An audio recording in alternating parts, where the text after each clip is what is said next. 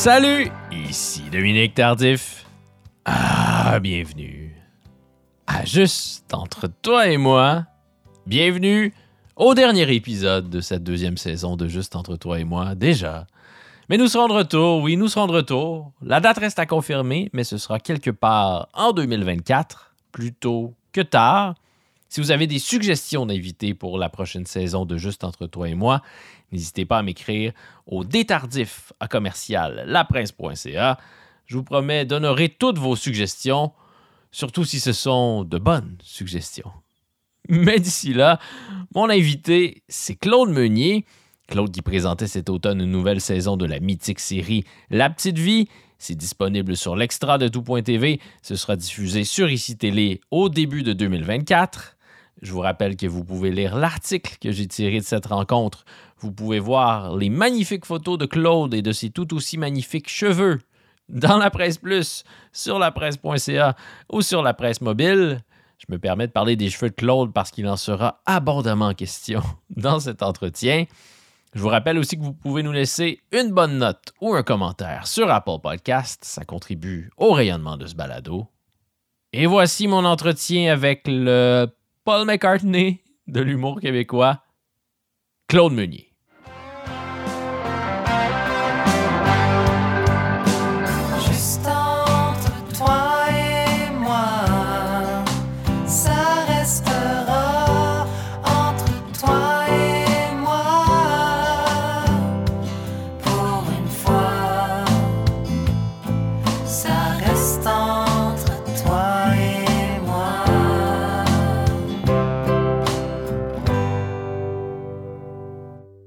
Merci d'être là, Claude, euh, et Ok. d'accepter de faire ce balado. T'a- T'avais hâte de faire un balado euh, en ma J'en compagnie. pouvais plus, j'en pouvais plus. Moi, là, je commençais à me demander si j'en ferais un jour. Euh, Est-ce que c'est vrai que ton père, parfois, vous promeniez en voiture, puis là, il arrêtait et il allait sonner à des portes au hasard en demandant Est-ce que Fernand est ici?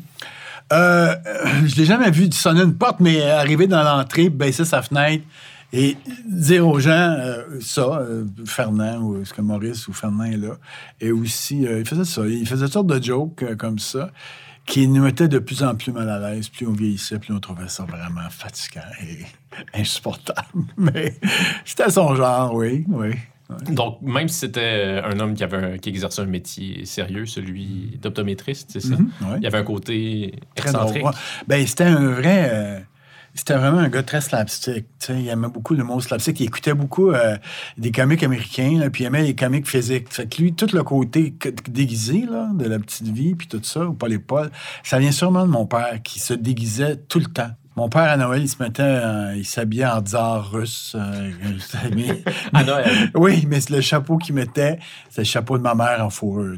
Il se déguisait beaucoup. L'été, il pouvait arriver en combinaison dans la piscine. On avait une piscine hors terre. Là. Puis il aimait ça se déguiser. Il était drôle. il- Mais il aimait l'humour slapstick. C'était pas un gars qui. Ben, il faisait des blagues, mais c'était plus le déguisement. Fait que chez nous, ça a toujours été. On a toujours ri, puis de- on a toujours aimé les affaires clownesques aussi, et drôles. Et slapstick, et la petite vie, ben, la petite vie, c'est du slapstick euh, absurde. Mais c'est du slapstick aussi. Oui, c'est une rencontre des deux, en fait. Ouais, ouais, c'est un mix. Est-ce qu'il a eu le temps de, voir euh, le début de ta carrière, ton père? Oui, ah oui. Puis d'ailleurs, il savait très bien que c'était lui l'inspiration euh, première euh, du personnage de Timmy. Et il est décédé une semaine après la première année. Puis il a toffé jusqu'à la fin de la première année. Et là, il était. Il ne peut pas toffer la deuxième année. Il était trop, trop malade. Puis est-ce que ça le flattait d'avoir été euh, Oui, ta muse? Ben oui, oui, il, était, il trouvait ça bien drôle. Il y avait beaucoup d'humour euh, et euh, beaucoup d'autodérision. Mais tu sais, en fait, euh, j'y prenais des travers que j'ai complètement exagérés. Là. Il n'était pas, il était pas à ce point-là. Ça me rassure. à ce point-là, il l'aurait enfermé. Mais, euh, oh oui, il était très fier. Puis il me disait même, euh, tu pourrais parler de ça, tu pourrais parler de Canadian Tire Plus. J'ai vu ça chez. Parce que, tu sais, il y a deux personnages qui se recoupent beaucoup, c'est Timé, puis le Bernard dans Les Voisins, c'est la même inspiration. Fait que. Et euh, ça aide Seb, Bernard, et, son obsession pour ça aide Et voilà. Puis moi, j'avais la haie chez nous, imagine-toi. J'ai vécu avec la haie, moi. Au Vietnam. Exactement. Euh, C'était pas drôle. ouais. Chez nous, c'était particulier. Il aimait beaucoup, c'est, il aimait son gazon aussi. On peut pas couper le gazon chez nous. On peut rater le gazon. Fait que, euh, on peut pas, on peut pas laver le char. Moi, j'ai jamais lavé le char de mon père parce qu'on n'avait pas le droit, on peut le scratcher. T'as jamais shampooiné le, Euh, le non, toit du char? non, fait que quand je suis devenu adulte, euh, j'étais allé m'acheter une tondeuse de gazon, puis j'avais hâte de laver mon char. Mais est-ce que ça tenait de, de- de l'obsession euh, chez ton père, tout ce que tu décris à l'instant? Non, t'as pas obsédé, mais il était fatigant. Mm. C'était fatigant, mais il y avait des très bons côtés. C'était un gars très drôle, c'était un gars, c'était un gars, un gars intelligent, pas ça. C'était le fun de parler avec lui. Il, avait, il était bien, il était ouvert à plusieurs sujets. C'est un homme ouvert en même temps, mais tordant, tu sais, tordant. Euh, Il y a un côté, euh, tu le disais, slapstick dans la petite vie, mais dans Les Voisins, là, dont on parlait, Bernard, c'est un personnage de la pièce Les Voisins que, que tu as coécrite avec Louis Saya. Ouais. Il y a quelque chose d'un petit peu plus intransigeant, de voir violent dans le regard que vous euh, portez sur les adultes, sur le monde Ouais. des adultes. Ton père, comment il, il recevait ça? Bernard, dans Les Voisins, est le personnage qui a l'air presque le plus lucide. Il, est- il est comme en retrait tout le temps un peu. Il a, il a hâte que le monde s'en aille. Tout le long de la soirée, il reçoit du monde. mais une fois qu'ils sont arrivés, on dirait qu'il a hâte qu'ils s'en aillent. Ma mère a trouvé ça plus dur que mon père, Mm. les voisins. Ma mère, à la fin de sa vie, m'a dit T'as vraiment ri de nous autres, mon garçon Puis j'ai dit Ben écoute, je riais pas de vous autres, mais c'était dur à supporter vos affaires pendant quand j'avais 13-14 ans. Fait que ça, c'est une chose. Les voisins, effectivement, c'est un regard assez dur, puis j'aurais pas écrit ça comme ça aujourd'hui avec Louis, parce que les voisins, ça part d'un texte que j'ai écrit qui s'appelait Le Party Plat. Je le dis que j'avais écrit le texte avant parce que j'ai écrit ça très jeune, j'avais 19 ans. C'est un regard très adolescent, le- les voisins. Tu sais, c'est la vision d'un ado qui, qui, qui a aucune pitié, qui, qui est intransigeant sur tous les, tout ce que se disent le monde, là, ces gens-là, qui sont... Ou surtout ce que se dit pas le monde, parce qu'ils se disent Oui. pas grand-chose. Tout à fait. Exactement. Mais quand ils parlent, ils parlent d'un clou à ciment, ils parlent de leur asphalte, Oui. de leur haie. Alors, effectivement, et sur ce qui se dit pas. Mais l'avoir écrit plus tard, ça n'aurait pas donné ça du tout, c'est sûr. Je- parce que maintenant, je comprends qu'on peut se parler d'un ciment. Moi-même, je parle de ciment des fois. Ou je parle de rien. On est tous voisins un peu. On est tous condamnés à devenir notre père, d'une manière ou d'une autre. Ah, on n'en sort pas, tu sais. Puis moi, j'adore mon père. Plus, je- plus ça fait longtemps, plus je l'aime, on dirait. Le premier texte que tu as écrit, est-ce que c'est le Party Plate ou c'est euh, le vendeur d'assurance sur, euh, dans le premier spectacle, le premier album de Paul et Paul, que j'ai entre les mains? C'est le party plate. Ouais. J'avais écrit ça dans un premier show à l'université euh, qui s'appelait Les 24 heures de la rue Sainte-Catherine, qui est jamais arrivé. Puis parce que, on- je sais pas, ça, on a répété sans arrêt. Puis là-dedans, il y avait un embryon de Paul et Paul, un embryon des voisins.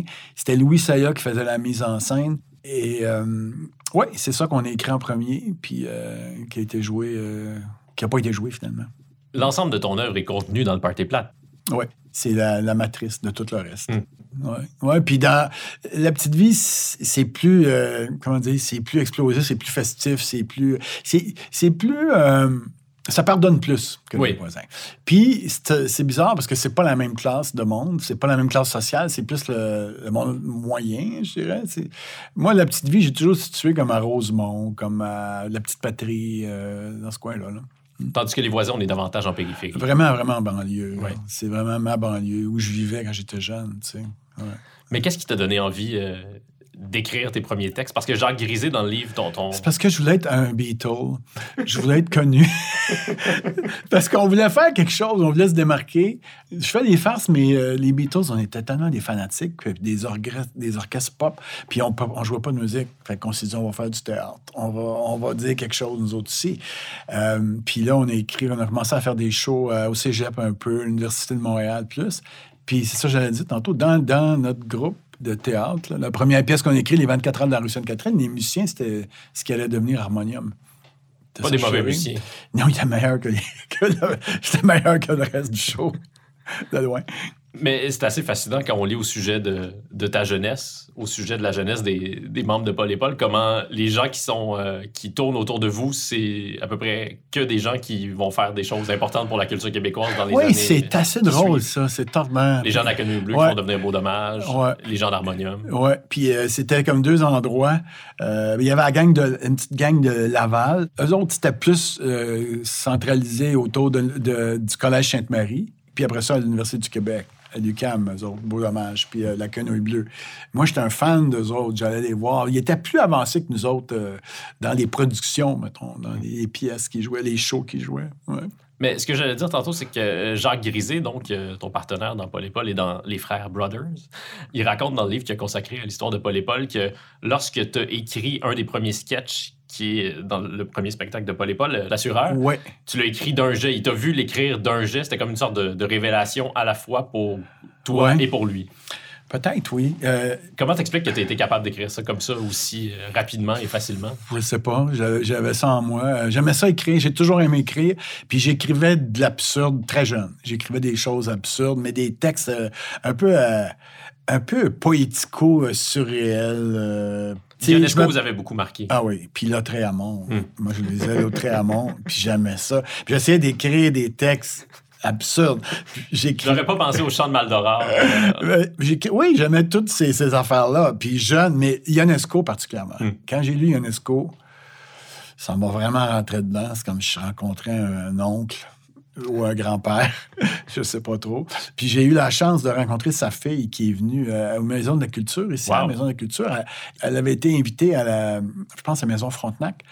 Puis euh, j'avais été là comme invité avec elle pour parler de Ionesco. Puis le monde parlait juste de la petite vie dans la salle. J'étais mal à l'aise. Je, je disais, monde, Hey, on peut-tu parler de, de Gênes un peu? Parce que il est quand Ce même bon vieux Eugène. assez important, Eugène, Janie, mais euh, Jean. Puis Jacques Grisé aussi, on lisait ça. Puis Ionesco, la cantatrice. Puis, euh, Qu'est-ce qui t'a bouleversé à ce point-là dans la cantatrice chauve? ah, ben c'est c'est le vide aussi. C'est le, le côté... euh, de- le langage automatique, euh, le vide des- du langage, la- l'absurdité, tout ça. Puis les personnages interchangeables, pour ainsi dire. Puis Ionesco, il y avait... La cantatrice chauve, c'est une pièce à la fois très drôle et très dramatique, tu sais. Mais c'est ça plus drôle, forcément, à peu près, moi, je trouve, de loin. Puis je pense que Ionesco, avoir voulu, aurait pu devenir, pas un humoriste, mais un auteur drôle, incroyable, parce que c'est un des ceux qui- que j'ai lu qui avait le verbe, il y avait un verbe incroyable, il y avait des dialogues hallucinants, c'était toujours savoureux. Tous ces dialogues étaient tellement euh, parfaits. C'était un immense dialoguiste, là, surtout aussi. On pourrait dire la même chose des voisins parce que tout dépendant de l'état d'esprit dans lequel on se trouve lorsqu'on visionne le téléthéâtre ou lorsqu'on va voir la pièce, et tout dépendant de la version de la pièce, on peut être vraiment pas mal dans le dramatique Ah oui. ou être davantage dans le comique. Ce qui est drôle, c'est que la version filmée de Télé-Québec, que j'aime beaucoup, est beaucoup plus dramatique parce qu'il n'y a Oui. pas de public. Mais si tu le lis, même les voisins, ça peut être, ça peut être dramatique, tu sais. Mais quand tu le vois puis tu l'entends, c'est drôle. Puis quand on avait donné... C'est Jean Duceppe, c'était une commande de Jean Duceppe, Monsieur Jean Duceppe, ça, les voisins. D'ailleurs, la plupart de nos pièces sont toujours des commandes. On les écrivait jamais spontanément. Ben, le Party plate, c'était pas une commande, évidemment. Mais M. Duceppe nous avait commandé une, euh, pièce, puis euh, Louis Saya a dit on devrait prendre ton Party plate pour faire une pièce avec ça. Puis c'est arrivé comme ça. Mais lui, on leur avait donné la pièce, puis il était arrivé, puis il y avait des gens qui n'avaient pas beaucoup aimé ça. Puis il avait dit non, non, c'est parce qu'il faut l'entendre. Hmm. Ça prend un autre sens quand on l'entend. Puis c'est vrai que les voisins, quand c'est dit à voix haute, quand tu l'entends, généralement, tu ris plus que si tu le lis. Beaucoup plus. Il y a des textes, des fois, qui sont drôles, tu vas lire, tu vas rire. Mais les voisins, particulièrement. Si tu lis La Petite Vie, tu vas rire. Mais si tu lis Les voisins, c'est pas sûr que tu vas rire. C'est ça qui est bizarre. Ça se peut qu'on pleure aussi, ouais, en riant. Ouais, des fois. Il y a une espèce de... Ouais, il y a quelque chose de... Tout le monde est tout seul. Pourquoi est-ce que tu es allé étudier en droit si euh, tu souhaitais devenir un Beatle? Parce que. Bonne question. Euh, pa- Parce que je ne savais pas quoi faire. Parce que les cyniques étaient à l'endroit. Parce que c'était comme dire, quand tu sais pas trop quoi faire, tu t'en vas en droit. Puis il n'y avait pas vraiment d'école d'écriture. Tu comprends? Il n'y avait pas. On était loin de l'École nationale de l'humour. T'es loin de l'école nationale, mais est- il y avait des cours d'écriture euh, dramatique un peu euh, dans les options théâtre. Mais je m'étais renseigné, puis il n'y avait pas tant d'écriture que ça. Mais j'allais voir des séminaires d'écriture. J'étais allé voir des fois Sid Field qui était venu ici à Montréal. J'étais allé voir deux fois, qui faisait Wow. des conférences sur l'écriture. Puis je lisais des livres, puis euh, j'écoutais des émissions, puis je faisais des plans d'émissions des fois. tu sais. Je regardais comment c'était écrit. Puis, un qui m'a beaucoup influencé, justement, c'est Sid Field, qui, qui, lui, il développait plus l'écriture à partir de personnages. Il disait toujours ça part des personnages. Ça, c'est, moi, c'est comme ça que j'écris aussi. Donc, les frères Brothers, c'est né pendant que vous étiez, genre Grisé et toi, vous étiez toujours aux études? Euh, ouais, ou fin d'études, là, genre. Ouais. Ça s'est transformé en Paul et Paul. ouais. Ouais. Euh, à quel moment est-ce que tu as compris que c'était devenu ça, ta vie, que tu serais euh, auteur comique, humoriste, euh, etc.? Euh, je te dirais vraiment à partir de Paul et Paul, vers la fin de Paul et Paul. Même, je me dis tout, ça va arrêter, puis je sais pas ce que je vais faire. Je sais pas si je vais gagner ma vie avec ça.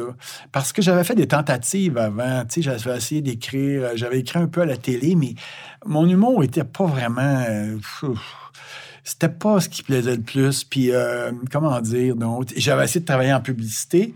Puis on m'avait dit ça, la pub, oublie ça, tu seras jamais hot là-dedans. Puis, euh, T'en as jamais fait de la publicité un peu. Mais tu sais, mon humour au début, notre humour à notre gang, c'est pas mon humour, c'est notre génération, ou cet humour-là particulièrement, là, était. Il y avait, c'était pour les jeunes, c'est-à-dire, c'était notre génération qui embarquait là-dedans, puis un peu plus, mais les autres générations plus vieilles, au début, c'était difficile. Je me rappelle le vendeur d'assurance, là, des fois, c'était Ouh, c'est quoi ça? Euh, il y avait des numéros qui marchaient très fort, d'autres pas du tout, mais tranquillement, euh, comme les voisins, au départ, il y avait beaucoup de monde qui avait comme pas la clé pour rentrer là-dedans. tu sais. Puis à un moment donné, c'est devenu tout le monde. Gars, j'avais un ami avec qui je me tenais, qui était un gars à l'université qui, étudiait en éducation, puis c'était mon gars en chum, puis euh, t'es encore ami avec d'ailleurs, puis il m'avait dit une fois, toi, euh, ça va toujours rester marginal. J'avais dit, ben oui, mais c'est comme ça, qu'est-ce que tu veux. T'avais accepté ton sort. Ouais, je me disais, je vais, je vais gagner ma vie euh, un peu, peut-être enseigner, ou euh, je sais pas trop. Je sais pas trop qu'est-ce que je ferais, mais à un moment donné, ça a décollé. Ouais. Mais c'est pas le destin des créateurs qui. de bien des créateurs qui vont marquer à ce point euh, leur société que d'être un peu incompris, voire très incompris au tout début avant d'être accepté par le plus grand public. Je sais pas, hein, je sais pas. Regarde, Yvon Deschamps, euh, lui, ça a explosé vite, mais il a commencé tard. Il a commencé à 34 ans, lui. Et il a quand même vécu des moments difficiles Ah, où le public euh, acceptait pas du tout ses propositions. Tout à fait. Je pense que oui. Euh, moi, ça a quand même relativement été vite, tu sais, malgré tout, là. Tu sais, je veux dire, c'était pas la... Tu sais, je me- on s'est pas tapé des, des salles vides, puis on avait une génération qui nous aimait. Mais devenir grand public, ça a pris un peu de temps. Mais euh, je t'avoue que si ça avait pas marché, j'aurais pas euh, enduré ça longtemps, parce que, tu sais, quand tu fais rire, s'il y a personne qui rit, euh, à un moment donné, c'est long. Mais est-ce que vous aimiez ça, euh, rendre votre public euh, un peu confus à l'époque de, Oui, de Paul oui. et Paul? Un peu, oui. On riait du monde qui comprenait plus ou moins. On était jeunes, on, on se trouvait bien hot. Puis on se trouvait... Autres, on n'était pas des humoristes dans notre tête. On était des... des, des- comment dire, donc? Comment on dirait ça? Des gens qui, qui affirmaient quelque chose. On faisait partie comme d'une pensée. On n'était pas des intellos du tout. C'est pour ça que je veux dire, on était champ gauche, on voulait surprendre, on était comme d'un mouvement dadaïste. On était comme une gang d'absurdes. On n'avait pas dans l'idée de faire une carrière tant que ça. Euh, on savait pas trop comment ça se développerait, en fait.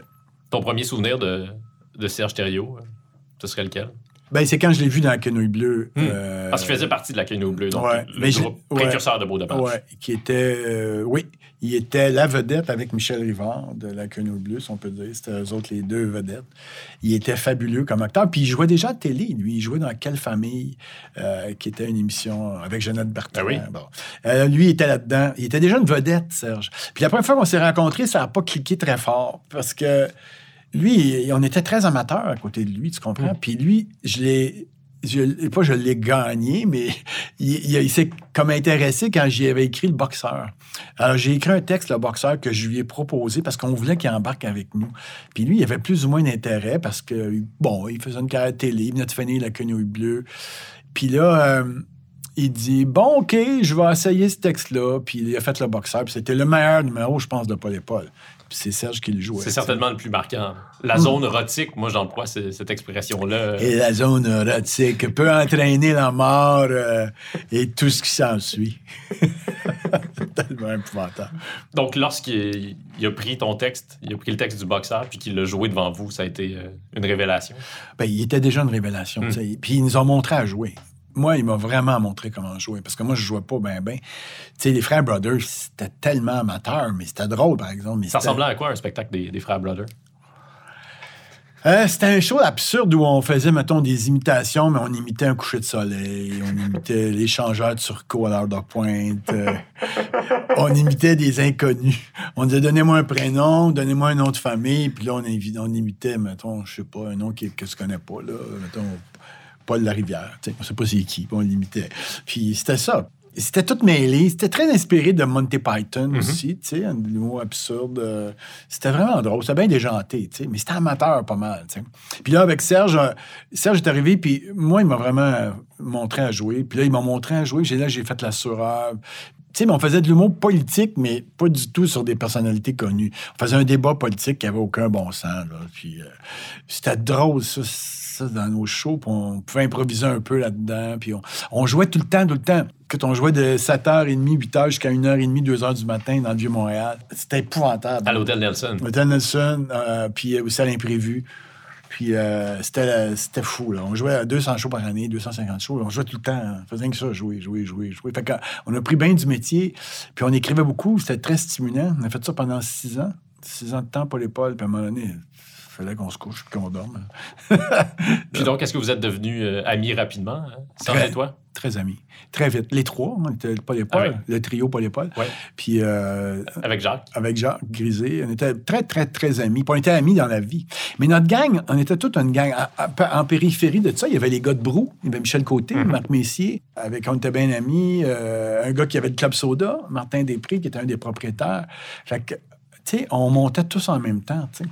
Euh, C'était toute une gang, tu sais, qui montait à la gang de Beau Dommage, euh, Harmonium. On est dans le temps des fêtes, puis dans le temps des fêtes, on, on ressort toujours la chanson C'est Noël. Oui. Qui, qui a maintenant 12 versions. Oui.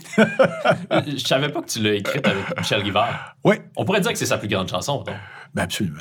Mais euh, Michel et moi, on était des colocs. On a vécu ensemble avec Louis Saillet. On était trois colocs. euh, dans le temps que lui était en tournée que Beau Dommage, moi, j'étais dans Paul et Paul. Louis Saillet, il écrivait ses premières pièces.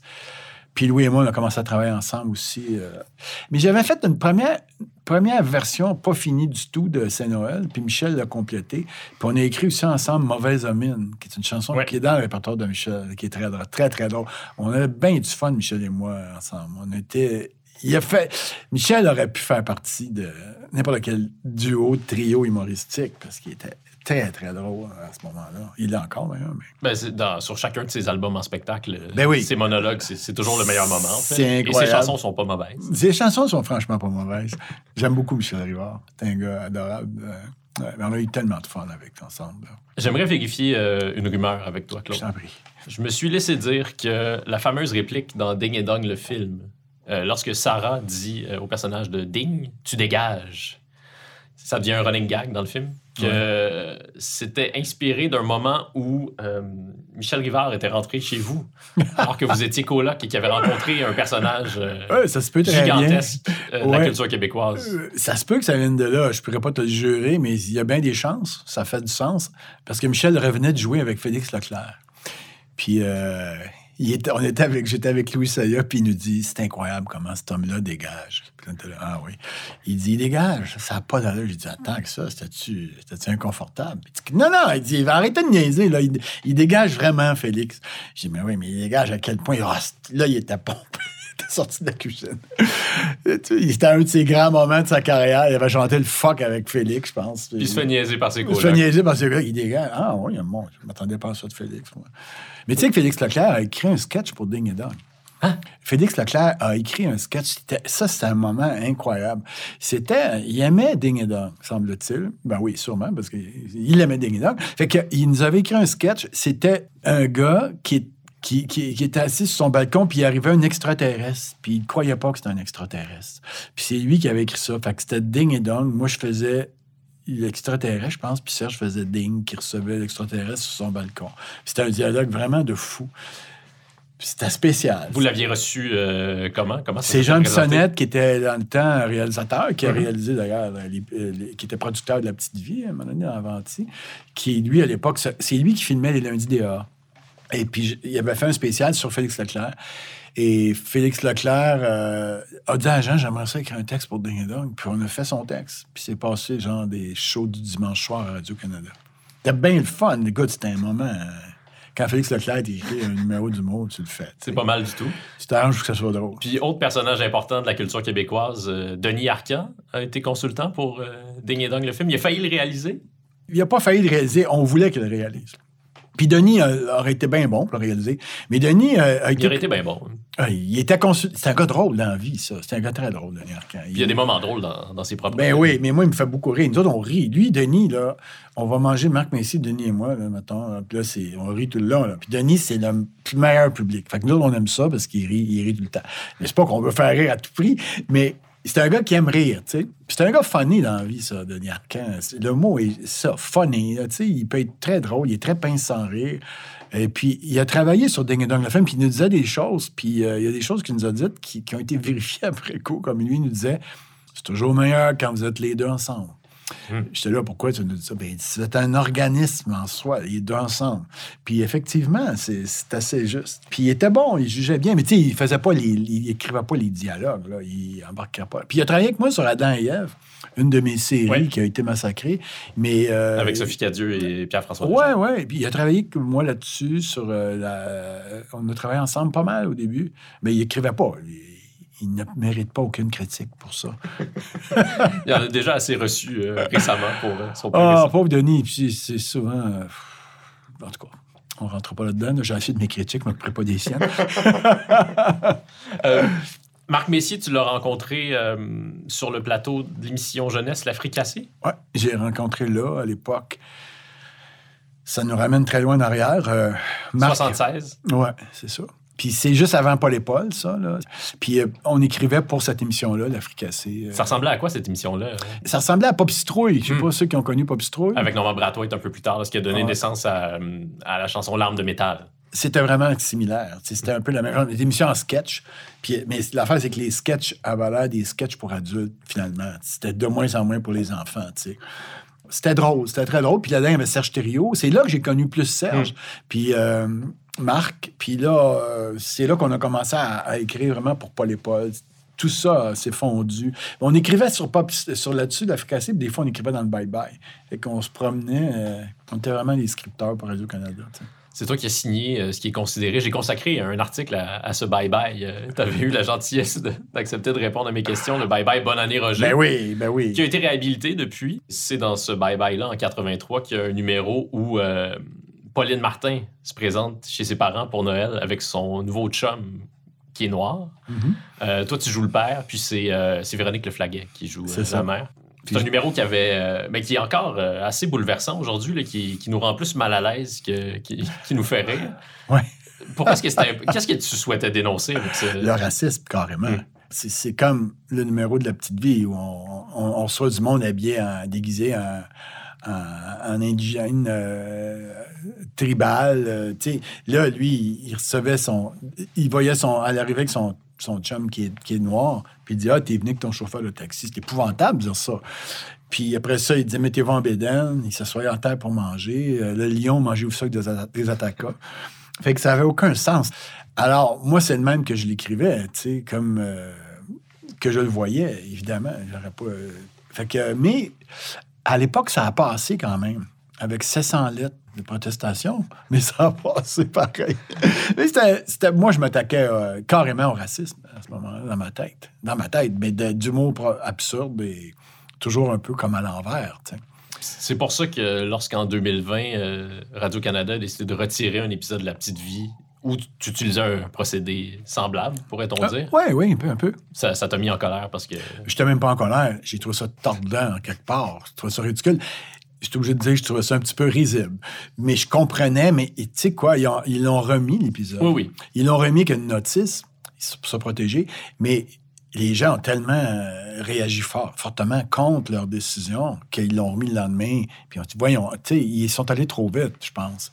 Parce que là, ça, c'est une discussion qui est beaucoup, euh, qui, qui pourrait être très, très longue, mais euh, je ne veux pas entrer là-dedans trop longtemps non plus, mais Normand Bratoit, c'est lui qui m'avait dit, fait, tu sais, lui, il, il se moquait de ça. Lui-même est un, est un noir, on peut dire. Hein? C'est lui, Puis- qui, c'est lui qui jouait le, le professeur de sociologie africain Ouais, que ouais, Caro ouais. chez, Puis lui, il jouait à ça. puis que, tu sais, en tout cas. Mais tu il faut toujours se remettre dans le contexte d'époque. Mais en même temps, euh, je pourrais réécrire ça aujourd'hui, puis je, je l'assumerais en quelque part. Tu c'est pas. euh, dans ma tête, c'était vraiment le contraire de ce qu'on a dit. Dans ma tête. Peut-être que je l'ai pas bien réussi à le faire passer, mais. euh, Mais quand tu dis je comprends, qu'est-ce que C'est quoi le bout que tu comprends dans les protestations euh, au sujet de, de cet épisode-là, par Ah, exemple? ben c'est parce que tout est devenu tellement sensible. tu. Euh, mais là, dans la dernière petite vie, la dernière cuvée que j'ai faite, je parle de transgenre, je parle de phénomène. Il y a Richardson Zephyr qui joue le fils adopté, adopté. de Rénal. Tu sais, ça devient tellement absurde. Ça, c'est poussé. tu sais, qui, qui lui-même dit Ah oui, les parents, t'es adopté par, par nous, mon Dieu. Ça veut pas. C'est l'hypocrisie. Tu sais, c'est tout sur l'hypocrisie. Puis, euh, Et là, d'ailleurs, euh, non, ça, j'en parlerai pas tout de suite. Allez, parle-moi-en, Claude. non, non, j'allais dire qu'on est en train de faire aussi une version plus longue des, euh, des petites vies.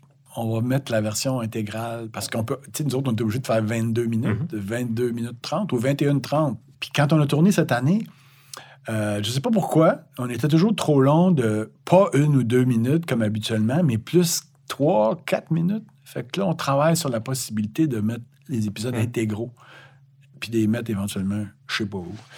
Peut-être qu'on va refaire des nouveaux DVD, puis... euh, Dans, dans un article de l'actualité qui est paru euh, récemment, qui racontait l'ensemble de l'histoire de la Genèse jusqu'à maintenant, de la petite vie, Oui, c'est bon, d'ailleurs. oui, on racontait que euh, lorsque vous tourniez la petite vie à l'époque, t'étais comme dans un état de transe. Mais oui, ça, j'ai lu ça, j'étais crampé. Est-ce que c'est exagéré? Je suis toujours en transe. Dans le moment, t'es en transe, Là, oui. je suis en transe, tu vois. Fait que c'est à peu près ça, mes trans. ça, c'est drôle, c'est mon, mon régisseur, j'adore, Pierre, euh, Pierre Saint-Cyr, qui a dit ça. C'est-à-dire que j'étais bien, bien focusé. Puis on... co- Tu sais, c'est parce que ça demande énormément de... C'est très focus, faire une petite vie, parce qu'on corrige à mesure, tu sais. Fait que euh, on tournait... On a fait la même chose cette année. On tournait devant deux publics différents. Fait que moi, je prends des notes tout le temps, tu comprends? Parce que le deuxième, deuxième tournage qu'on va faire en soirée, on va faire des coupeurs. Fait que c'est ça, la transe. C'est le focus. Mais je suis pas en transe, pas en tout. T'es sous l'influence d'aucune drogue. J'aimerais ça être en transe. des, des- non, juste des stéroïdes, mais de ça, rien. Ça, ça aurait été un moment Beatle, euh, être en transe. Là, pendant- Ben, pendant je- on- non, c'est tellement le fun de faire la petite vie. On a eu. Non, mais nous autres, c'était une état de drogue, ça. Parce que. Surtout faire le deuxième épisode le soir, parce qu'on sait exactement. On sait plus où ça va rire, puis on est rassuré sur le texte. Mais euh, c'est incroyable. C'est comme une création dont tu jouis tout de suite. C'est comme tu fais une pièce de théâtre. C'est une mini pièce de théâtre. c'est- On est devant le public, on joue, c'est des vrais rires et tout ça. Puis là, on joue ça, puis le monde rit, rit, rit, puis on est content qu'on aime, puis après ça, c'est fini. On ne joue plus jamais. C'est- quelque chose. C'est unique faire ça, la petite vie, pour ça.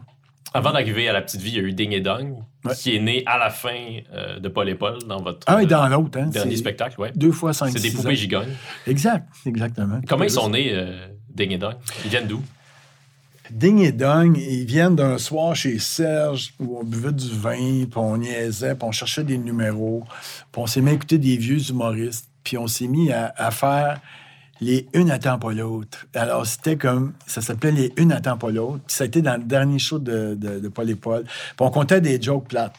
C'était juste des jokes ratés, mais vraiment, l'autre, on les ratait pas à peu près, là, tu sais, c'était épouvantable. Des vieux humoristes comme euh, Tigus et Timus, euh, Ben, pas- Roméo Pérus ou plus vieux Ouais, que ça? mais euh, ce qui est drôle, c'est qu'on est allé voir ces vieux humoristes-là juste pour se renseigner puis faire le tour. Puis il y en a qui étaient vraiment bons.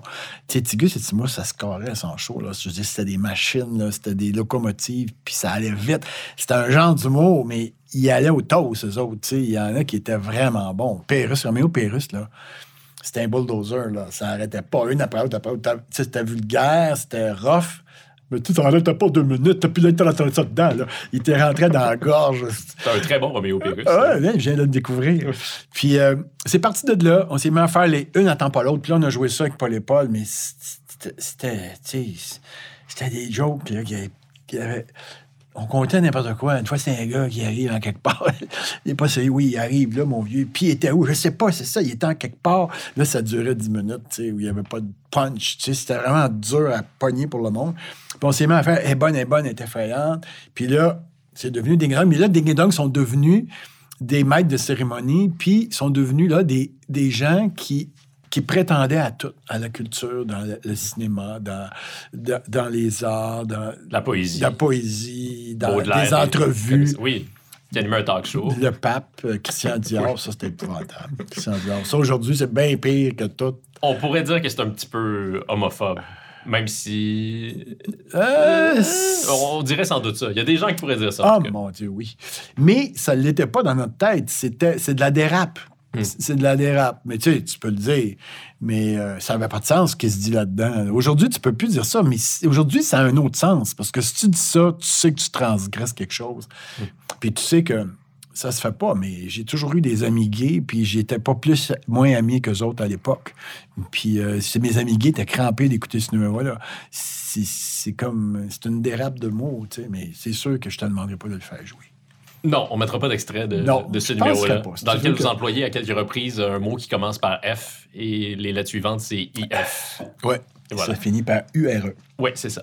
Euh, moi, mon numéro préféré de, de l'album de, de Ding et Dong que j'ai euh, Ding et Dong en vie, live. Ouais. Mon sketch préféré, c'est celui de Baudelaire. Ah, le spleen. Baudelaire, spleen. Là, vous finissez Ah ouais. en hurlant Prison! Euh, oui, Prison! prison, oui. On prisait dans. On avait du. de- sur scène, l'as-tu vu sur scène? Non. OK, on avait des sacs de sucre en poudre. Puis on. tu sais, on prisait, on prisait le Haut-Canada, on fumait. Il n'y a rien qu'on faisait pas. Je pensais que tu allais me dire qu'en coulisses, vous, euh, vous prisiez. Jamais je dirais ça. pas en coulisses. Vous avez animé le, le gala de la disque? Louis-José le soulignait euh, récemment. Oui, Comment oui, c'était. oui. euh, ça peut apparaître étonnant qu'un duo comique ait animé. euh, Ouais, puis c'était un bon. On mais, est- mais- mais ça témoigne d'à quel point Ding et Dong était majeur dans la culture québécoise. Ah, à ce moment-là, oui. On était très, très. On était big, big, Ding, euh, Ding et Dong. Écoute, on a joué. euh, je pense, je pense pas de me tromper, mais on a dû faire au moins 60, 70 shows Saint-Denis en ligne. Euh, c'était malade. On remplissait partout, on n'arrêtait pas. Ça, c'était. euh, C'est la période où on a le plus joué, c'est Ding Dong. Puis. euh, la disque, ce qui était drôle, on avait un très bon numéro d'ouverture, puis un numéro qui est resté classique, c'est où on fait deux trophées qui jasent. Puis à la fin. J'ai jamais vu ça. Oui, on fait deux trophées qui parlent. Deux trophées, là, tout avec le masque.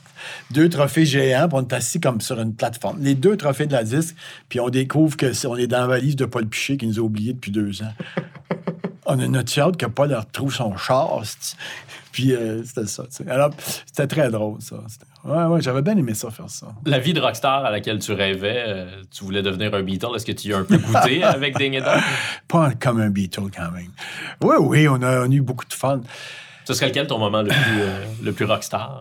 Ben, euh, les, les moments que je me rappelle, c'est les shows euh, comme à Québec, au Théâtre Saint-Denis, où on jouait, on jouait tout le temps, tout le temps. Puis les gens riaient tellement. Un soir, j'ai vu, il y a un gars en avant, qui, il y a un gars qui est tombé, il est tombé de sa chaise par en avant, puis il était plus capable, il était plié à terre, là, de mort de rire. Ça, je vais toujours me rappeler. Puis ça, je moi, on s'était regardé, puis on se disait, my God, on est rendu dangereux.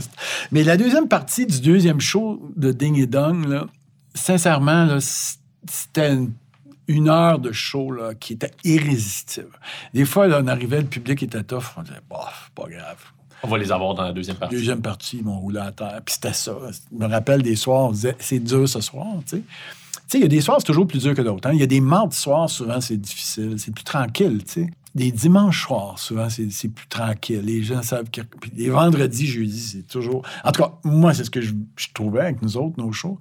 Puis, euh, mais ce deuxième show-là, il y avait des morceaux assez irrésistibles. Bon, on jouait un numéro, là, les, euh, les Romains, ça s'appelait, là. C'était un gars qui se faisait opérer. En tout cas, ça avait pas... C'était comme un sketch. Mais tu sais, ce qui est drôle dans ce humour-là de Ding Dong, c'est qu'il y a des numéros purement, justement, burlesques, slapstick. Il y en a d'autres qui étaient bien écrits, très absurdes, très écrits, où l'écriture était prédominante. Puis il y avait des numéros où il y avait presque rien. Puis il y avait des fois, c'était l'idée, comme notre numéro sur la LNI, où on faisait un hamburger.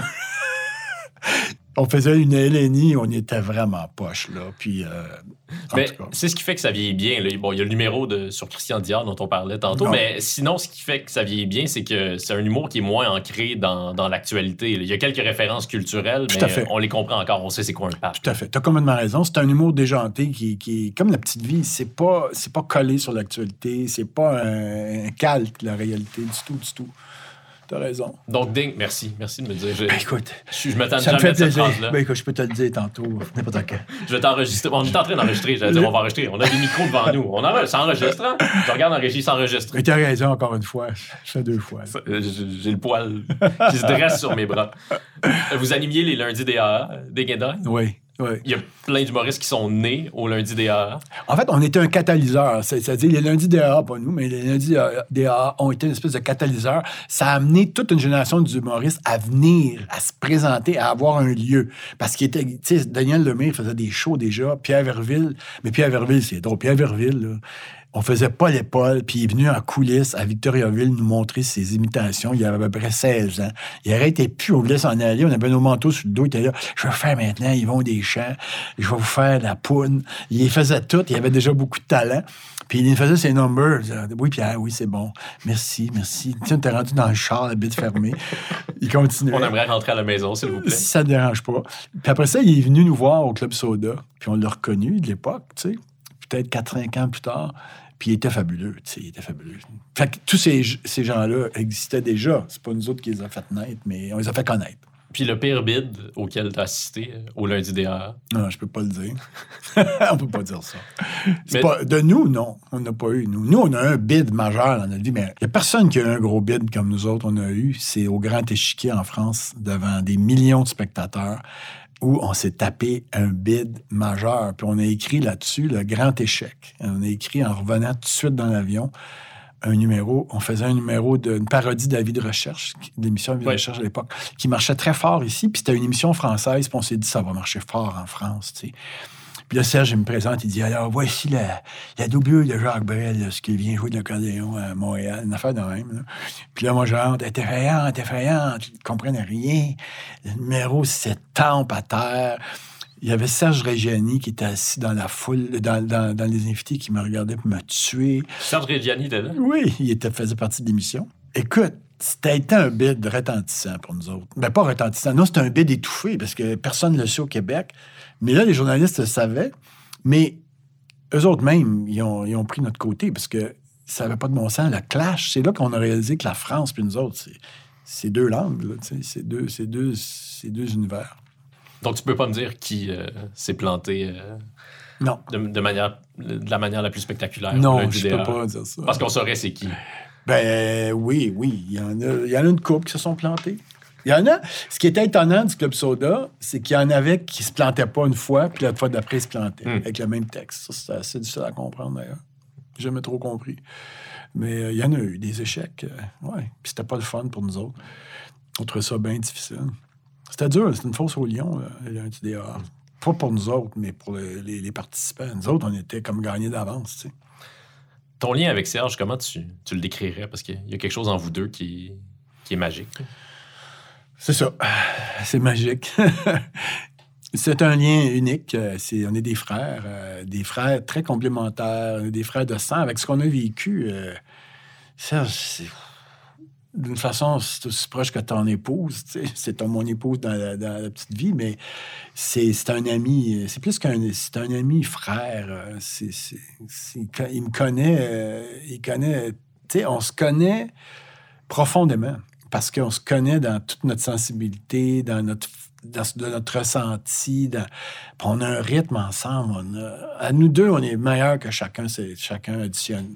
On est meilleurs que chacun additionné, je pourrais vraiment le dire. C'est la somme Ouais. qui est des deux qui Un fait- plus un égale Trois. trois ouais. Ouais, ouais, c'est exactement ça. là, on se comprend, on, on se saisit, puis on, on jouait à Ding et Dong, on jouait à la petite vie. C'était un jeu pour nous autres. C'était vraiment une clé. On rentrait dans un univers. Comme je disais ça aussi cette année de la petite vie, on jouait à la petite vie. Les comédiens de la petite vie sont devenus un peu ça. Euh, Il y a eu tellement de, moments d'intensité. Puis moi, j'étais un gars de gang. J'écris pour le monde. J'aurais jamais fait un stand-up tout seul. Parce que j'ai rien contre, mais j'ai pas. Je capoterais d'être seul en scène deux heures. Je serais pas capable. Puis aussi, j'aime ça écrire des histoires, puis écrire pour le monde. Fait que écrire pour Serge, écrire pour la gang de la petite vie, ça a toujours été euh, mon grand plaisir. Comment est-ce que tu as vécu, toi, les, les moments difficiles que Serge a traversés euh, à différents moments dans votre carrière? Euh, ça a été dur pour moi aussi, parce que ça. Pas tant que ça. C'est-à-dire, ce qui a pas été. Ça, ça a coupé un peu la carrière, mais pas tant que ça, dans le sens que. euh, à un moment donné, il fallait arrêter Ding et Dong parce que ça allait pas bien, mettons. Mais on était rendu à la fin de Ding et Dong, comme on était rendu à la fin de Paul et Paul, je pense. Serge a toujours fait des efforts pour que ça continue. À ce- Tu sais, le- à être bien franc, il n'a pas, euh, il a pas vraiment troublé notre carrière, jamais. C'est lui, il s'est fait du tort à lui plus qu'à nous autres. Puis euh, quand on a arrêté de faire Ding et Dong, moi, j'ai décidé de faire La Petite Vie. Puis euh, je savais pas si Serge serait là. Puis finalement, il est, allé, il est revenu. Puis euh, on avait commencé La Petite Vie dans Ding et Dong. On avait fait le premier épisode, La Petite Vie dans Ding et Dong. Mais je m'étais dit, bon, on prendra quelqu'un d'autre s'il n'est pas correct, mais j'espérais qu'il serait correct. Puis il a été correct pour la faire aussi. Mais La Petite Vie, regarde, on a fait. C'est toujours des cycles d'à peu près six ans. On a fait encore hein, six ans à peu près. Moi, on dirait qu'après six ans, il faut que je change de d'affaires. là. Puis donc, après la petite vie, est-ce que tu l'as vécu comme un deuil de, de ne plus pouvoir travailler euh, avec lui? Mais depuis pouvoir travailler avec ma gang aussi, Mm. avec Serge, mais la gang aussi. Euh, C'était fini, la petite vie, puis j'ai eu une période euh, vraiment creuse, euh, c'est-à-dire de vide, mais j'avais le goût de prendre un break parce que ça avait été tellement intense. Mais tu sais, un dit, je, je me disais, je vais prendre un an, deux ans, puis maintenant, tu es rendu, ça fait 4-5 ans que tu n'as rien fait ou presque. Mais j'écrivais des affaires. Moi, j'écris encore aujourd'hui. J'ai des, j'ai des affaires dans mon ordinateur. J'ai des projets qui se feront jamais. J'ai écrit une pièce de théâtre au complet qui est plate à mort, puis que je trouvais ça bien hot. puis là, je l'ai relu, puis je l'avais fait lire, j'avais relu même. Il y avait des amis qui avaient travaillé avec moi là-dessus un peu, là, qui étaient des consultants, Alexis Martin, puis euh, Denis Bouchard. On l'a lu, puis on a fait. Ils m'ont dit, ouais, c'est bon, mais j'étais là, ouais, c'est bon, mais ça va être meilleur dans le tiroir. Est-ce que c'est difficile, lorsqu'on a du succès, d'avoir l'heure juste de ses amis au sujet de la qualité de nos projets? ouais, ouais. Mais c'est difficile de faire des gros succès à répétition, tu sais. C'est un peu dur. Moi, c'est pour ça cette année que quand j'avais le goût de refaire la petite vie, quand j'ai eu le flash des faire 30 ans plus vieux, je me suis dit, oh yeah! Puis je me priverai pas de ça. Parce que, qu'est-ce que tu veux? La petite vie, c'est une sorte d'expertise que j'ai. Puis c'est un univers que j'ai, j'ai créé. Mais pourquoi je me priverais d'aller là-dedans? Pourquoi je vais me forcer à aller faire euh, d'autres affaires juste pour dire que je fais d'autres affaires? Puis j'en ai fait bien d'autres affaires qui ont plus ou moins marché. Puis j'en ai fait qui ont marché, mais tu sais jamais ça. Mais garde, la petite vie, c'est. Puis les- ce genre d'humour-là, absurde et déjanté, puis un peu irréel, de surréel, mettons, on dire pas irréel, mais surréel, euh, c'est ma tasse de thé, tu sais.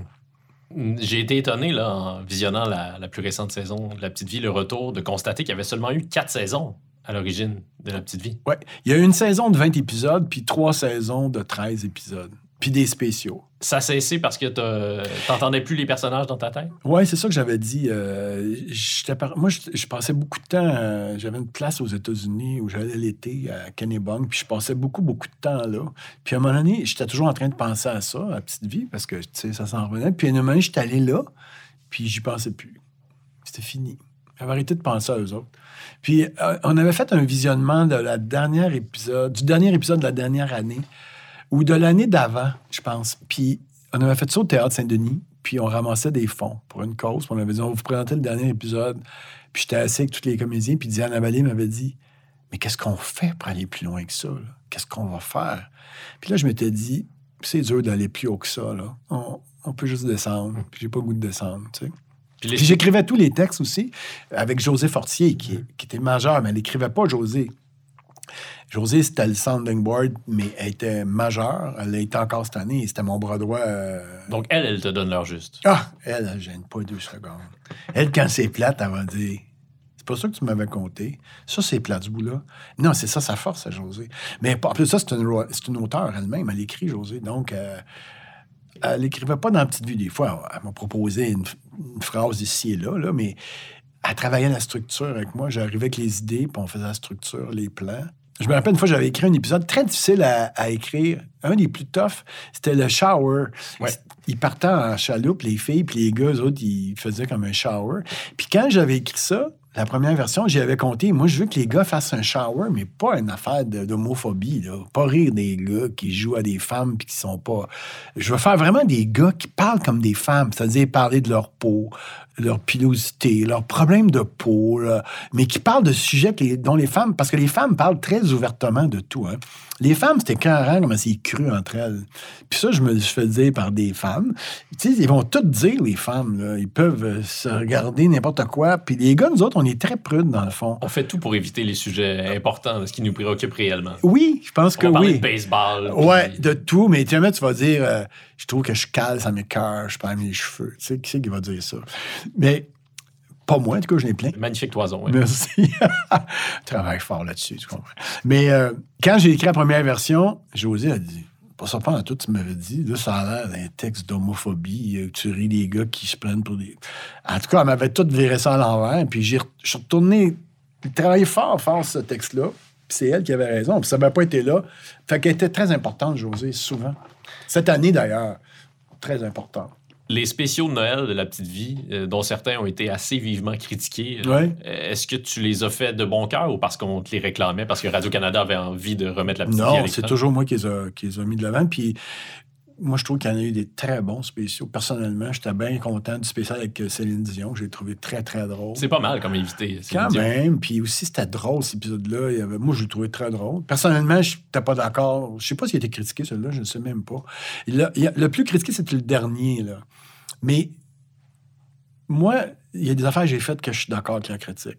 Vraiment. Comme Mais quoi? les- Ben, mettons Detecting, puis euh, Adam et Ève, c'était pas à la hauteur. Puis euh, Detecting, c'était une bonne idée. Il y avait trop de personnages. J'aurais dû mettre moins de personnages, puis je me suis retrouvé pas mal tout seul à le faire, puis je devais être accompagné. J'ai pas assez travaillé comme faut. J'ai pas travaillé comme faut. C'est pas que j'ai pas assez travaillé, mais j'ai pas travaillé comme faut. Puis il y avait trop d'affaires là-dedans. Écoute, c'était comme sept longs métrages. Ça n'avait pas de bon sens. le stock. C'était toujours des idées différentes.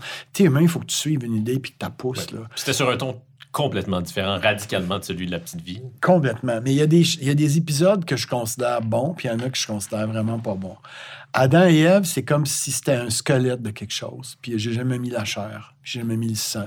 C'était pas des mauvaises idées, par exemple. Mais Puis les comédiens, moi, je suis triste pour les comédiens. C'était Sophie Cadieux, Pierre-François Legendre. Ouais, qui étaient super bons. Puis c'était pas de leur faute. Puis euh, il y avait des bonnes idées, mais c'était pas réussi. C'était pas, pas réussi. Mais je me souviens qu'au moment que- au moment de, de la diffusion de Detecting, tu avais été très blessé. Tu l'avais dit Ah, publiquement que c'était tu avais été blessé par la critique. C'était Euh, très rare. Ça t'a pris combien de temps pour admettre que la critique, bon, elle avait peut-être employé un ton qui, qui te plaisait pas, mais qu'ils avaient essentiellement raison? Non, il y avait- moi, je trouve ça encore aujourd'hui qu'il n'a pas essentiellement raison.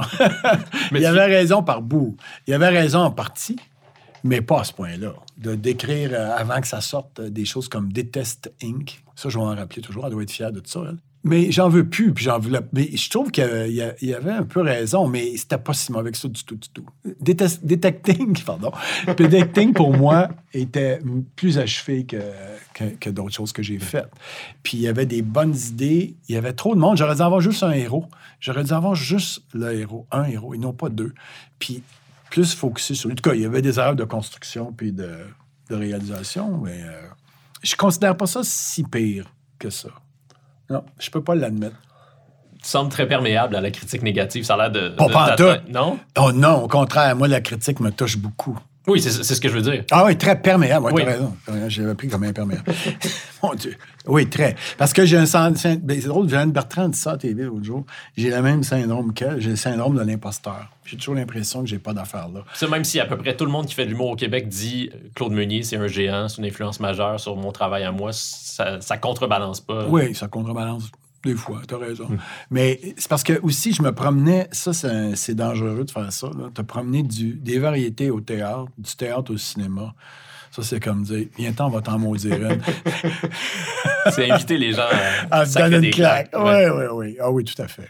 Surtout quand tu sais, t'arrives au cinéma. Ding and Dong, le film a été, écoute, presque passé à la chaîne ça. Puis aujourd'hui, c'est un, ils disent, ah, c'est un film culte, tout ça. Ouais. Ben, tu vois, ça, ça m'est arrivé. Avec les voisins aussi, ça m'est arrivé euh, totalement.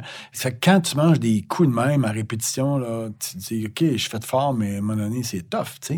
Par contre, ce qui est formidable, c'est qu'aujourd'hui, il y a bien de ces affaires-là qui sont, sont, sont adulées. Fait que euh, je suis très heureux de ma carrière. puis je remercie le public. C'est le monde. Puis certains critiques, puis c'est pas les critiques, là, regarde, c'est pas les critiques qui font qu'une œuvre va être bonne ou pas bonne. On peut tous s'entendre? Puis euh, les choses qui sont moins réussies vont rester moins réussies. Puis ça fait partie du processus. Tu peux pas faire juste un hit après l'autre.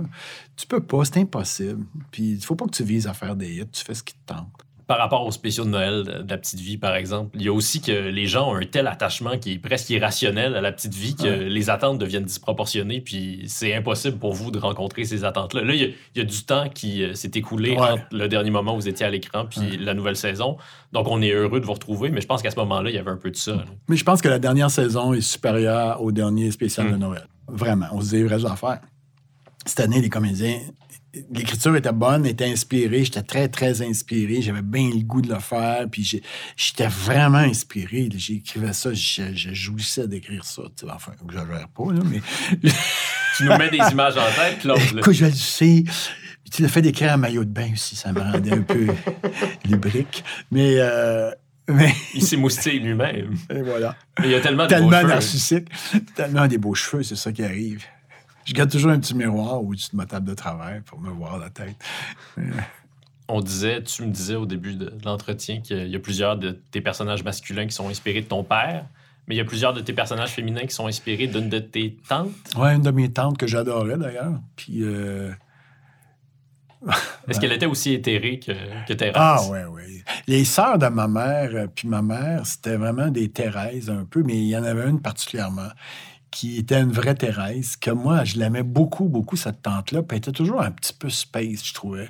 Ben, comme Thérèse est space. Puis moi, au début, quand le monde disait Thérèse, elle est niaiseuse, je disais, pas niaiseuse, elle est schizoïde. Voyons donc, c'est une poète, elle, elle- elle fuit ce monde qui est tellement euh, ennuyant pour elle. Puis elle est mariée avec Régent. Qu'est-ce que tu fais quand tu es marié avec Régent? Oui, tu deviens schizophrène. Elle voit clair dans son jeu, puis à un moment, on découvre que, wow, elle aussi, elle a des aventures. Mhm. Puis elle, finalement, elle culpabilise pas tout croche comme Régent culpabilise tout croche, parce qu'elle ne fait pas pogner, puis euh, elle est dans un autre monde. Thérèse, pour moi, c'est un poème, tu sais. euh, J'adore ce personnage. Puis euh, il y a deux personnages qui, qui se ressemblent dans mes affaires, mais qui sont pas la même inspiration. Il y a Laurette d'un voisin qui, moi, me touche beaucoup. Ces genres de femmes-là, mariées avec des gars un peu... euh, un peu outranciers, un peu difficiles à vivre. Pas nécessairement des gars méchants, mais des gars qui amènent rien. Puis ces femmes-là, soit se rafferment sur elles-mêmes. Laurette, c'est une femme qui est en dépression profonde, puis, puis qui, qui, qui est pas capable de s'en sortir, mais qui se l'avoue pas. Puis son mari, sans être méchant, est pas capable de voir que c'est tellement dol comme gars. Tu sais, il y a du monde dol qui te tue dans la vie. Quelqu'un est vraiment dol et ennuyant, il va t'enterrer vivant. Donc, c'est l'épouse du personnage de Serge Thériault dans, Ouais. dans, le, te- dans le téléfilm. Dans le téléfilm, joué Ouais. par Paul Bergeron. Paul Bergeron, ouais, c'est Qui est c'est pas mal, ça, ouais. très bonne. Hein? Tu as dit à ma collègue Chantal Guy en 2010 Je suis moi-même un mélange de Régent, Thérèse et Timé. Ah, Vraiment. Ben, non, je pense que je comprends ce qu'il y a de, de Timé en toi. Mais qu'est-ce qu'il y a de Régent et de Thérèse? Ben, Régent, c'est le côté. euh, côté gars, un peu, un peu, un peu paresseux. Je suis un paresseux, moi, un peu dans la vie. Ben, ça paraît pas, mais je peux être. J'aspire à la paresse, en fait. Je ne l'ai jamais été, mais c'est mon rêve d'être paresseux, de m'effoirer. Mais je peux m'effoirer trois heures devant un, sofa. Je peux le faire, mais c'est rare. Anyway, mais c'est le côté menteur de Régent. Le côté, le côté que tous les gars ont un. Tous les gars. Peut-être pas a des gars vont dire ben non, mais. OK, d'abord. Faites de Ben, l'introspection, messieurs. Ouais, c'est ça. Non, mais c'est le côté un peu mou, un peu euh, menteur. Euh, j'ai- toujours j'ai eu ça en dedans de moi, comme bien du monde. Toutes nos pires inclinations. je trouve que c'est un petit peu universel. euh, et on a tous un peu de régent. Ben, peut-être pas, mais en tout cas. Puis, côté de Thérèse, beaucoup, parce que moi, je suis très lunatique. je pars dans des. Tu sais, je suis un peu schizoïde, là. Moi, tout seul. Ouais, ouais, je suis dans mon monde. Je suis souvent dans mon monde. Tu sais, je suis dans lune. euh, je sais pas, j'oublie. Tu sais, je vis dans une espèce. de- Des fois, je suis pas du tout euh, perspicace. Je peux être. Autant je peux être hypersensible, mais pas nécessairement perspicace. Tu sais, je, peux me tromper parce que je vois des choses à travers un filtre un petit peu schizoïde, des fois. Ouais, ça fait partie de moi. Il y a beaucoup question de vieillissement, forcément, dans cette nouvelle cuvée de la petite vie. Ouais, ben, il fallait que je trouve une raison les ramener. C'est comment vieillir pour toi? Euh, J'aime pas ça. J'aime pas ça vieillir parce que j'ai une femme plus jeune. Puis je veux la garder, euh, je veux vivre avec elle longtemps. J'ai pas le goût de mourir parce que ça amène la maladie, puis j'ai pas le goût d'être malade parce que parce que c'est la fin de la vie, puis je pas le goût. Sincèrement, je, je, je peux pas dire que je suis plus sage qu'à 42 ans.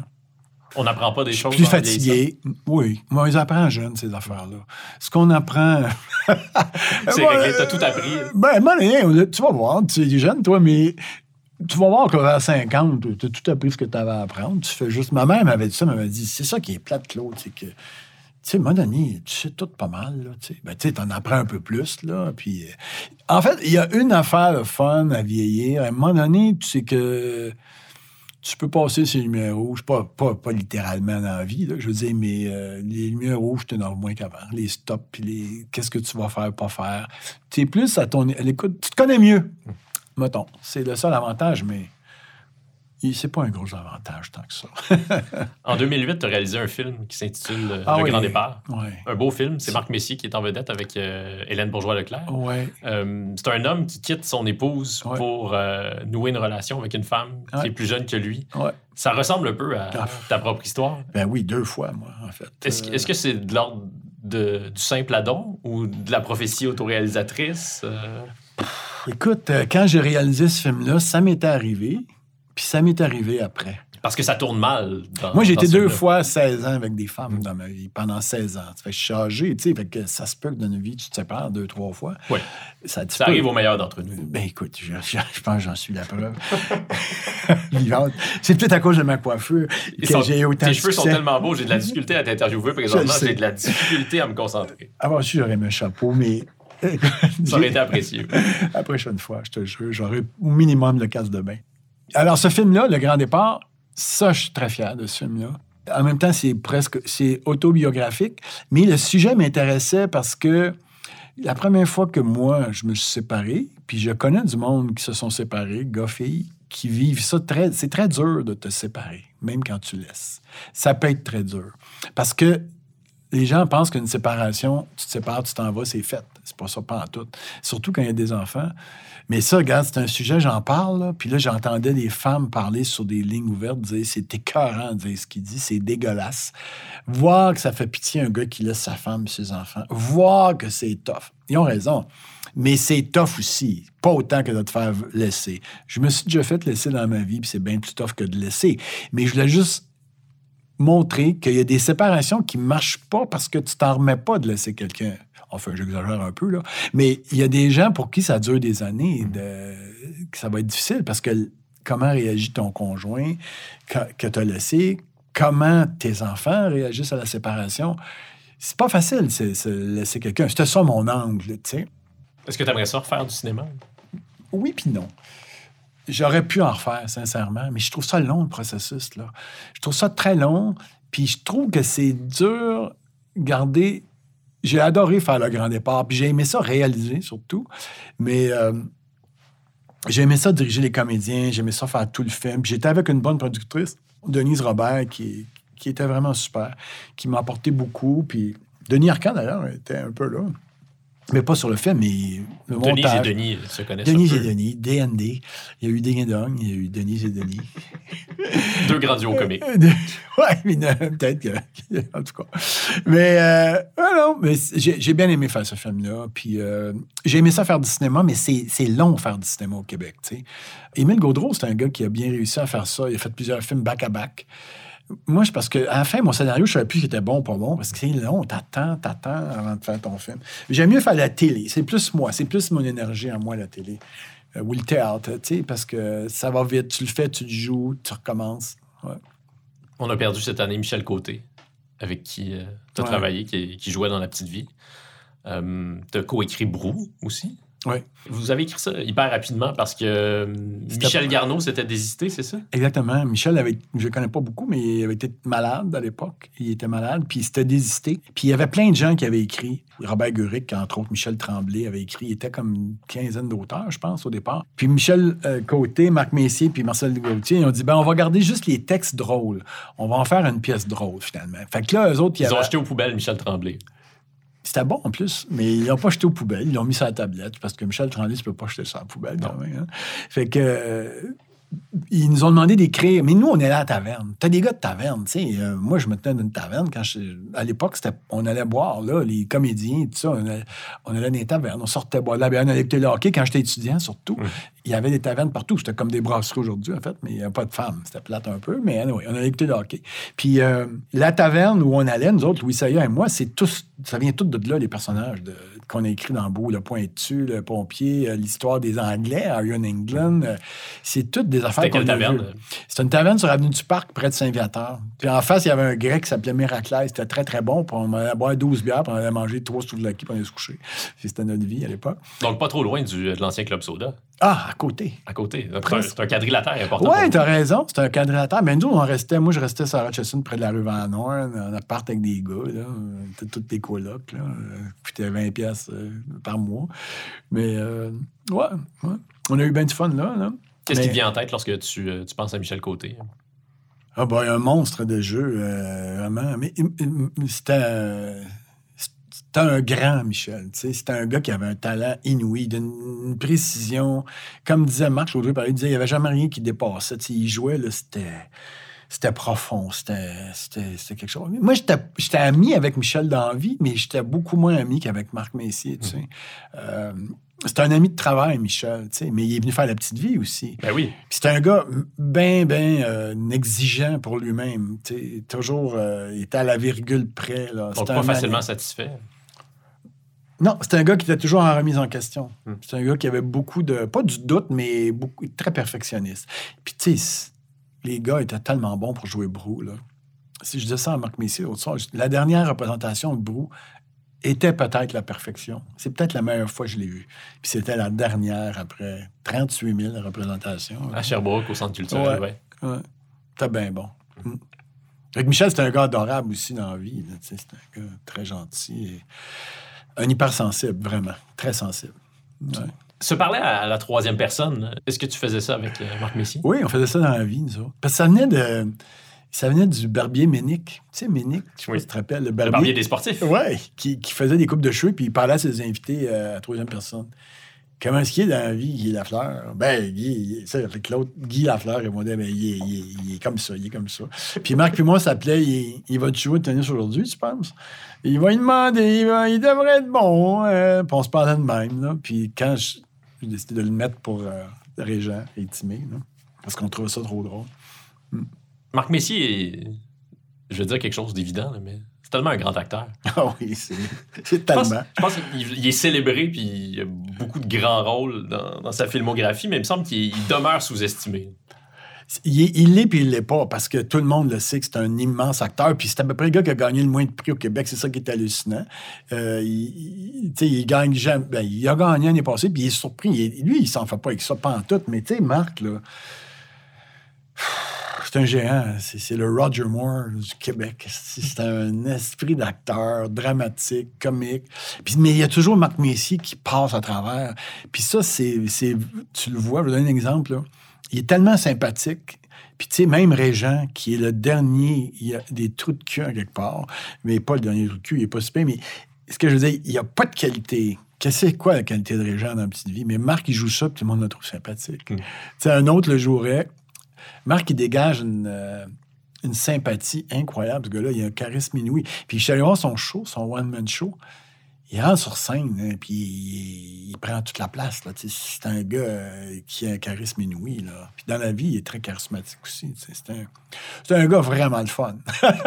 J'ai fait une entrevue euh, une fois seulement avec lui autour d'un repas, puis ça arrive, mais pas si souvent que ça. À la fin du repas, j'avais le goût de lui dire Eh, Est-ce qu'on peut se rappeler, Marc, juste pour. On pourrait aller prendre une bière comme ça? Ben oui, il dirait oui. oui, il dirait peut-être oui. ce serait son genre d'accepter. Oh oui, il est bien funny, il est bien friendly, Marc. Il est facile d'accès, facile de travail, facile de tout.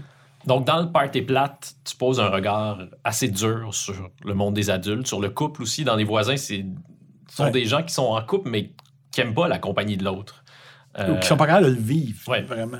dans la plus récente, dans la nouvelle cuvée de la petite vie, papa, il se rend compte qu'il Mhm. a besoin, non seulement qu'il a besoin de maman, mais il se rend compte qu'il l'aime. Ouais. Puis la dernière scène, elle est touchante pour plein de raisons, mais elle est touchante notamment pour ça, parce qu'ils ils sont réunis, Ouais. enfin. C'est une belle manière de, de boucler la boucle. Et, et moi, en vieillissant, c'est ce que j'ai trouvé, de la- ce que je trouve de la vie. C'est très important, la vie. L'amour, euh, la- l'affection, l'amour, le partage. C'est des affaires drôles à dire dans ma bouche, mais Euh, Je trouve ça majeur en vieillissant. Sinon, euh, qu'est-ce qu'on fait là? C'est donne d'être seul. Juste, quand tu vis quelque chose, c'est le fun d'en parler, de le partager, de, le vivre avec d'autres. Moi, c'est primordial. Euh, tu sais, c'est bien beau être seul, mais il y a des gens qui, aiment mieux ça, être seul. Tant, mieux pour eux autres. Mais moi, personnellement, je me rends compte que je, suis comme ça, moi, euh, comme Timmy, moi. J'ai besoin d'avoir quelqu'un dans ma vie que j'aime. Pas n'importe qui, là. Pas être avec quelqu'un pour être avec quelqu'un, mais... C'est agréable d'être avec euh, quelqu'un qu'on aime. Ben oui, complètement. Complètement. Qu'est-ce qui te reste à accomplir? Qu'est-ce que, à quoi tu veux consacrer euh, les prochaines années? Le western, probablement. J'ai un projet de... Ton amour pour la musique euh, country western, ça date d'il y a longtemps? Ça vient Oui, oui, oui. Écoute, c'est... Ben, j'aime toutes sortes de musique. Hein. J'ai des goûts bien éclectiques. Là. Euh, Mais euh, comme tout le monde maintenant, hein, on écoute toutes sortes de musique. Mais là, l'histoire des westerns, ça, ça vient du temps de, de Paul et Paul. Même avant, j'avais écrit Bonjour Huguette avant même d'être dans Paul et Paul, puis tout ça. Puis je l'avais chanté euh, parce que ça me faisait rire, ces chansons-là, western très naïves. Puis moi, j'ai toujours trouvé que c'était comme le blues des Blancs, tu sais, le Ouais. western. Là. Puis euh, j'ai toujours dit un jour, j'aimerais. Avec Michel Rivard, on avait écrit Mauvaise Mine, puis bon, c'est Noël. Puis je me suis toujours dit, j'aimerais ça revisiter ça. J'aime jouer de la musique. euh, je joue un peu de. je Ben, ben, non, très poche à la guitare, mais je peux composer. Je compose des airs, des chansons. J'en ai fait, tu sais. J'adore ça, puis j'avais dit à ma blonde, ma femme, j'ai dit ça quand j'ai connu, euh, une dizaine d'années, j'ai dit, moi, un jour, je vais me faire plaisir, je vais écrire un album western juste pour le fun. Puis là, ça, ça donne que j'ai rencontré du monde. Puis on a un projet pour euh, 2024. Moi, j'ai vu euh, Jean-Sébastien Chouinard, donc, qui est un guitariste, un grand, grand guitariste québécois qui réalise des albums, qui jouait avec les, les Cowboys Fringants, c'était leur chef d'orchestre. Puis euh, je le connais un petit peu pour l'avoir interviewé. Je le suis sur Instagram. Puis là, il y a quelques mois, je le vois avec toi. Vous êtes euh, quelque part aux Ah oui? États-Unis. Vous, assistez à un spectacle de. Ah, on est allé voir euh, euh, Crockett, Charlie Crockett à Oui. Toronto. Ah, C'était un show fabuleux. Puis l'autre jour, je suis allé voir euh, avec un autre gars de la gang, euh, je suis allé voir euh, le fils de Willie, Lucas Nelson, Lucas Nelson, à ouais. Burlington. Wow! Hey, Burlington, à côté d'ici. Il, il jouait dans une salle de, de 600 personnes. D'habitude, il fait des salles. de- Burlington, c'est un, un endroit qu'on ne connaît pas beaucoup, mais il y a C'est une belle shows. ville, oui. Oui, une belle petite ville. À Des une beaux heure magasins de Une heure et demie de Montréal, oui, et puis très belle. Ouais. Fait que, oui, oui, c'est ça. Je m'amuse avec ces gars-là. Mais tu sais, moi, j'amène des crêpes, puis ils font des gâteaux quatre étages avec ça. Donc, euh, c'est la famille de nuit. Vous avez lancé là, tout récemment une nouvelle version de C'est Noël. C'est Noël et on va sortir euh, Bonjour Huguette. C'est juste pour rappeler aux gens qu'on faisait déjà ça dans le temps, il y a 47 ans. Donc, c'est euh, avec Gauthier Marinoff. Il y a Gauthier Marinoff, il y a Jo- Jocelyn Tellier, il y a Pierre Fortin. Et, qui lui aussi jouait avec les Cowboys Fringants. Ouais, jouait Jean-Sébastien. Chouinard. Il y a Mara qui nous fait des, des voix, Mara Mara, Tremblay. Tremblay. Et il y a une chanson qui nous a été fournie. Il y a, il y a surtout Simon, euh, Simon Prou, mon neveu. J'appelle ça mon, j'appelle mon neveu. Simon qui a beaucoup travaillé avec nous autres là-dessus, ben quand même, qui a apporté même une chanson, euh, qui a chanté sur une chanson. Il y a Mara Tremblay, euh, Daniel Boucher qui nous a écrit une chanson qui est tordante. En tout cas, c'est comme, euh, c'est bien plaisant. Mais ça va, on va en parler plus euh, dans les prochains mois, là, mais J'ai très hâte d'entendre. c'est juste du plaisir. C'est juste du plaisir. Toutes les chansons des trois accords, de toute façon, c'est un peu des chansons de Paul et Paul. C'est, on était leur première influence, mais Simon est tellement talentueux. Ouais. Incroyable de mélodiste. Un de nos plus grands mélodistes, Ah, effectivement. ouais, fabuleux, fabuleux, Simon. Puis maintenant, sur chacun de leurs albums, ils trouvent le moyen de mettre une chanson qui est à la fois drôle et touchante. La chanson euh, Pâté chinois, là, sur Ouais, leur plus récent ouais. disque, là. Je suis Magnifique. incapable d'écouter au complet sans mettre à c'est pleurer. magnifique. C'est- Ouais. Oui, c'est vrai que c'est une grande chanson, ça. C'est- Belle gang, ça. Albert Camus a déjà dit, il a déjà écrit Il n'y a pas de honte à être heureux. C'est une de tes phrases fétiches, ça? Oui, euh, effectivement, je l'avais mis sur, euh, sur une banderole que j'avais mis chez nous. Parce que c'est vrai, on pense toujours. Mais c'est. Il n'y a, là, j'écrirais peut-être. Il n'y a pas tant de facilité à être heureux ces temps-ci, avec tout ce qu'on vit sur la Terre. Ça m'affecte. Je commence à être écolo, euh, anxieux, socialement anxieux avec tout ce qui se passe en, en Ukraine puis en. C'est drôle, là, mais c'est drôle de parler de ça. Souvent, ça a l'air euh, fauné, mais j'avoue que ce qui se passe aujourd'hui avec la Hamas, puis Israël, puis tout ça, euh, c'est dur à, c'est dur à vivre. Ouais. C'est dur. euh, C'est, on, est, on se dit, ça va, nous, ça va nous arriver un jour, ça va nous affecter, ça se peut pas. Là, c'est, trop, c'est trop dur ce qui se passe. Il faut qu'on fasse quelque chose. C'est difficile de pas se laisser atteindre par ça, d'être complètement Ah puis imperméable. il faut se laisser atteindre, je pense, Mm. pour qu'on réagisse un jour. Hum, hum, hum. Mais sinon, est-ce que tu as le bonheur plutôt facile? Oui, j'ai le bonheur plutôt facile, avec un côté fataliste, mais euh, oui, j'ai le bonheur facile. Je me lève puis je suis content de me lever le matin. c'est ça le bonheur. J'ai de bonne humeur de se lever, être content de se lever le matin. Mais avec de si beaux cheveux. Et voilà. Écoute, puis je sais même pas quoi faire de même le matin. Euh, Qu'est-ce que tu espères sinon par rapport à, à ta relation puis euh, à Serge, à ce qu'il vit? À ce que Serge vit? Ouais, non, mais est-ce que, est que tu rêves à ce que vous euh, puissiez Qu'on se retrouve sur- ensemble? Ouais. Euh, ben, il est venu chanter sur notre album, là. il est venu sur nos, nos tunes qu'on Wow! fait. là. Il est venu chanter euh, back vocal en arrière. Serge, on va toujours rester très, très proche. Je sais pas ce qui va arriver. Là, la petite vie, on prend un break. Là. Je, moi, dans ma tête, c'est pas mal fini, là, vraiment. là. Mais Serge, ça va toujours rester mon frère de sang. Puis euh, on va se recroiser, puis on va aller manger ensemble, puis on verra bien ce qui va arriver. Puis euh, Marc, c'est pareil, puis ma gang. Puis euh, je sais pas, j'espère juste de, de continuer à vivre avec ce monde-là le plus longtemps possible. Puis de je, je, je me souhaite que ma vie se poursuive comme elle est là, tout simplement. C'est pas mal euh, chanceux. On se souhaite à nous de pouvoir continuer à vivre le plus longtemps possible avec euh, vous tous. Ah, ouais, t'es bien fin de ça. Très apprécié. Claude, tu m'as déjà dit beaucoup de choses, mais puisque ce balado s'intitule Juste entre toi et moi, est-ce que tu accepterais de me dire une dernière chose qui resterait juste entre toi et moi? Peut-être une révélation. Ça peut être n'importe quoi, mais ça pourrait être une révélation au sujet. J'ai pas de- mal dit de- d'affaires aujourd'hui, mais vas-y, on va voir. Non, mais tes cheveux, comment t'arrives à avoir de si beaux cheveux? Ça, je peux pas en parler. C'est un secret, mon vieux. Des implants, ça fait mal. Non, non. Est-ce que tu, euh, tu fréquentes Ménic? Est-ce que c'est là que tu te fais couper les cheveux? Non, mais Nick, euh, malheureusement, je le vois plus. Il est fermé, mais Nick, je pense. Ça, moi, je me fais coiffer chez Home Depot le samedi matin. Je fais un petit facelift aussi là-bas. C'est un lieu tellement agréable, tellement réconfortant, oui, Home Depot. on, on pense pas qu'il travaille si bien. Hein? Merci beaucoup, Claude. Hey, Ça a merci. été euh, un honneur. J'ai adoré mon, mon- notre temps passé ici aujourd'hui. C'était vraiment formidable. Je m'attendais pas à tout ça et je suis bien content de l'avoir fait. Puis tu trouves, que, tu trouves que j'ai raison. t'as raison. Puis je vais travailler avec toi, c'est ta coupe de cheveux, si tu veux. Ouais, non, je suis vraiment dû pour aller. Mais je savais pas que ça se passait chez, tu chez mets juste un peu de gris, là. Écoute, c'est fabuleux ce que ça peut Ah, je faire. commence tellement à... C'est ça, les enfants, ça, ça fait grisonner. euh, T'as des enfants? Ouais, j'ai j'ai deux filles. Non, ah, j'ai trois filles. Eh, mon Dieu, on aurait pu se parler des filles, hein? OK, ben ce sera pour euh, Un prochain? prochain épisode. Eh, mon Dieu. Merci, Claude. Hey, t'es vraiment super. Merci. Juste entre toi et moi.